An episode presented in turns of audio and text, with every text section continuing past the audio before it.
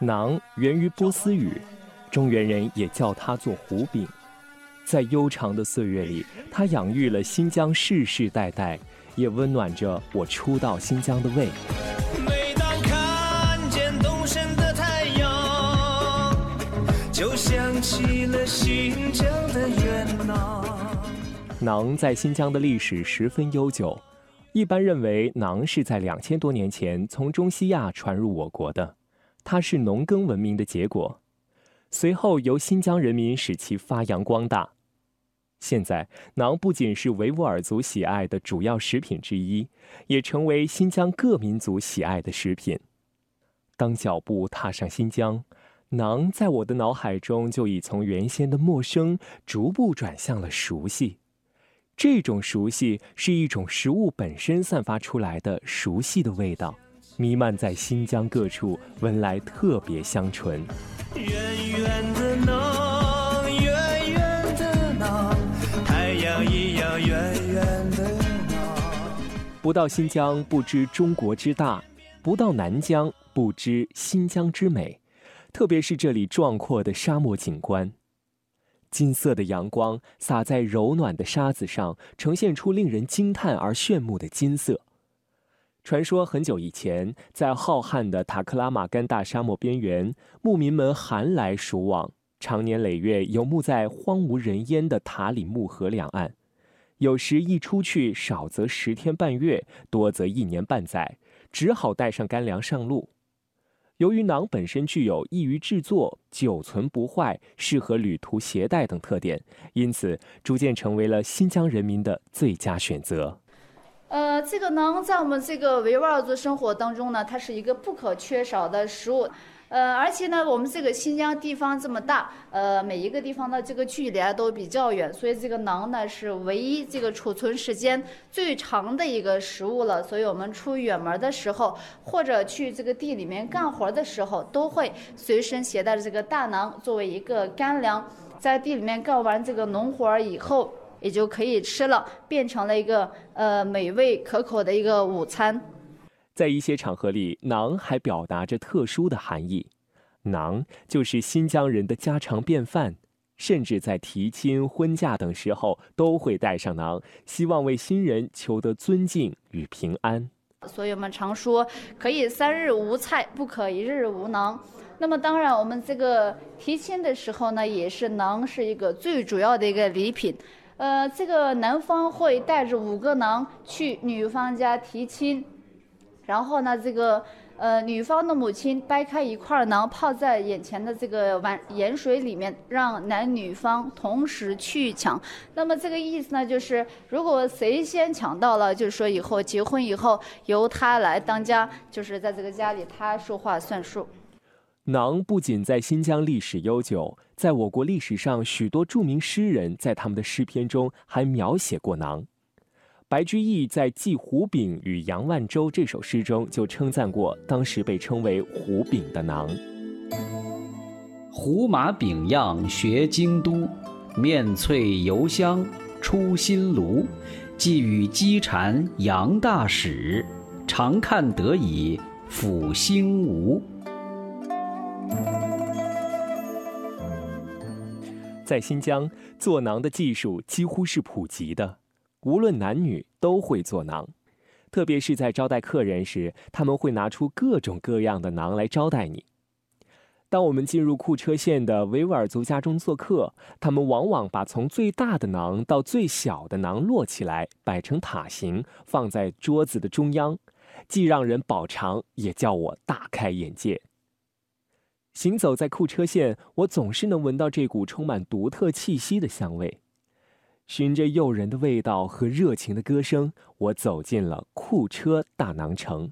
那么这个上面呢，也都是在我们这个大馕城里面，呃，所生产的这个呃绿豆馕、红豆馕，还有这个雕花馕等等。呃，这个馕它不仅是一个食物，那么它在这个丝绸之路上的贡献也是非常的大的。这个馕是呃储存时间最长的一个食物。新疆地方这么大，可以说没有馕的话是没有丝绸之路。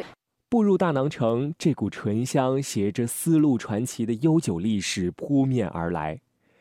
相对于我品尝过的美味佳肴，将馕一口咬下，它让我尝到了一种既香脆又酥软的丰富口感，这是其他美食无法比拟的奇妙感觉。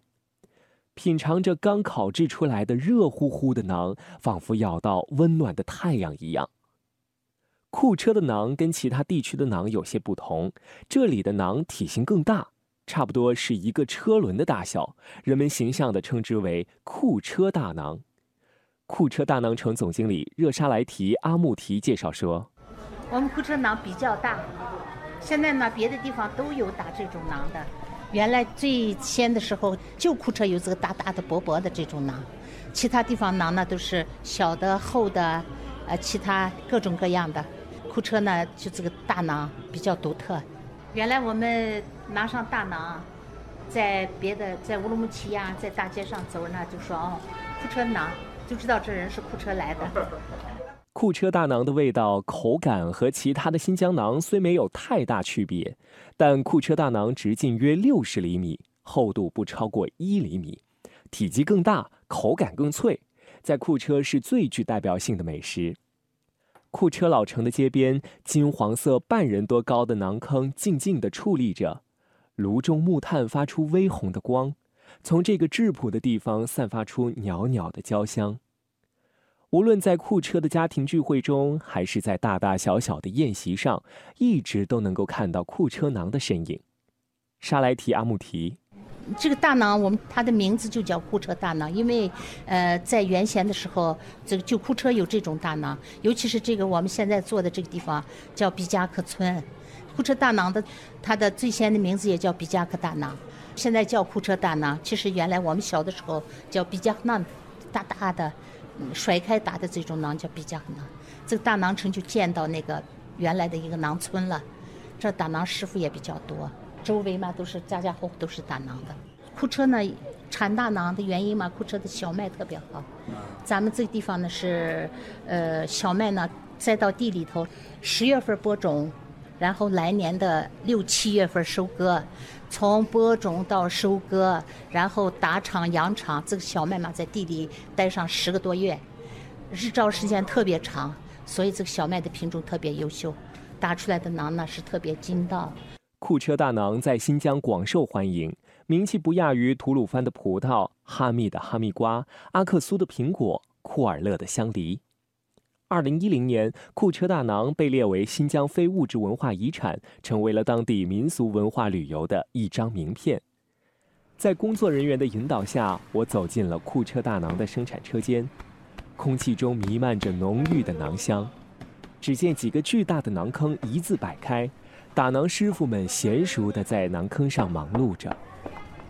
这边呢就是我们的生产区了。那么这个生产区呢，我们现在目前呢就是有这个五个正在生产的馕坑，然后还有两个备用馕坑，还有一个游客体验的馕坑，非常的辛苦的，因为这个馕坑里面的温度都超过两百三十度，非常的热。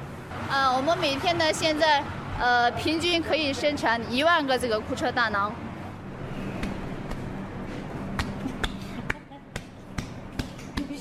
看着师傅们忙碌的身影，我看到了库车人对馕文化的自豪与尊敬。如今，为了弘扬环保理念，沙莱提阿木提说，库车大馕已不再使用传统的煤炭烤制方式，开始全面推广和使用以天然气为燃料的环保馕坑。我们的气源特别丰富，但是我们的这个柴火呀、树呀越来越少了。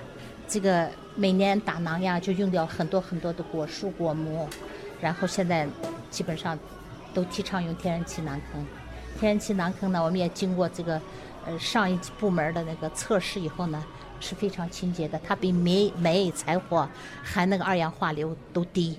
最低程度的二氧化硫，再一个呢，就是，呃，最大幅度的降低这个，呃，工人的劳动强度，因为天然气特别便捷，它一开一拧开关开了，呃，热上半个小时就能打，呃，你打够了，一拧它就关了，特别节约。新疆有各色美食，但我仍时常想起馕的味道，想起新疆人热情豪迈的生活场景。就好像一场家庭聚会又要开始了。一张张桌子，一块块地毯已经摆放好，桌子上各色瓜果晶莹剔透，让人垂涎欲滴。人们伴随着囊香在音乐中起舞、唱歌，欢声笑语，陶醉尽兴。太阳一样的囊，囊一样的太阳，新疆的元囊是我远远的梦想。馕的味道已不再只是食物本身的香味了，更是一种民族之味，一种融入了新疆人民日常的生活之味。一种融合了草原、山川、河流与民族文化色彩的融合之味，彼此难以分离。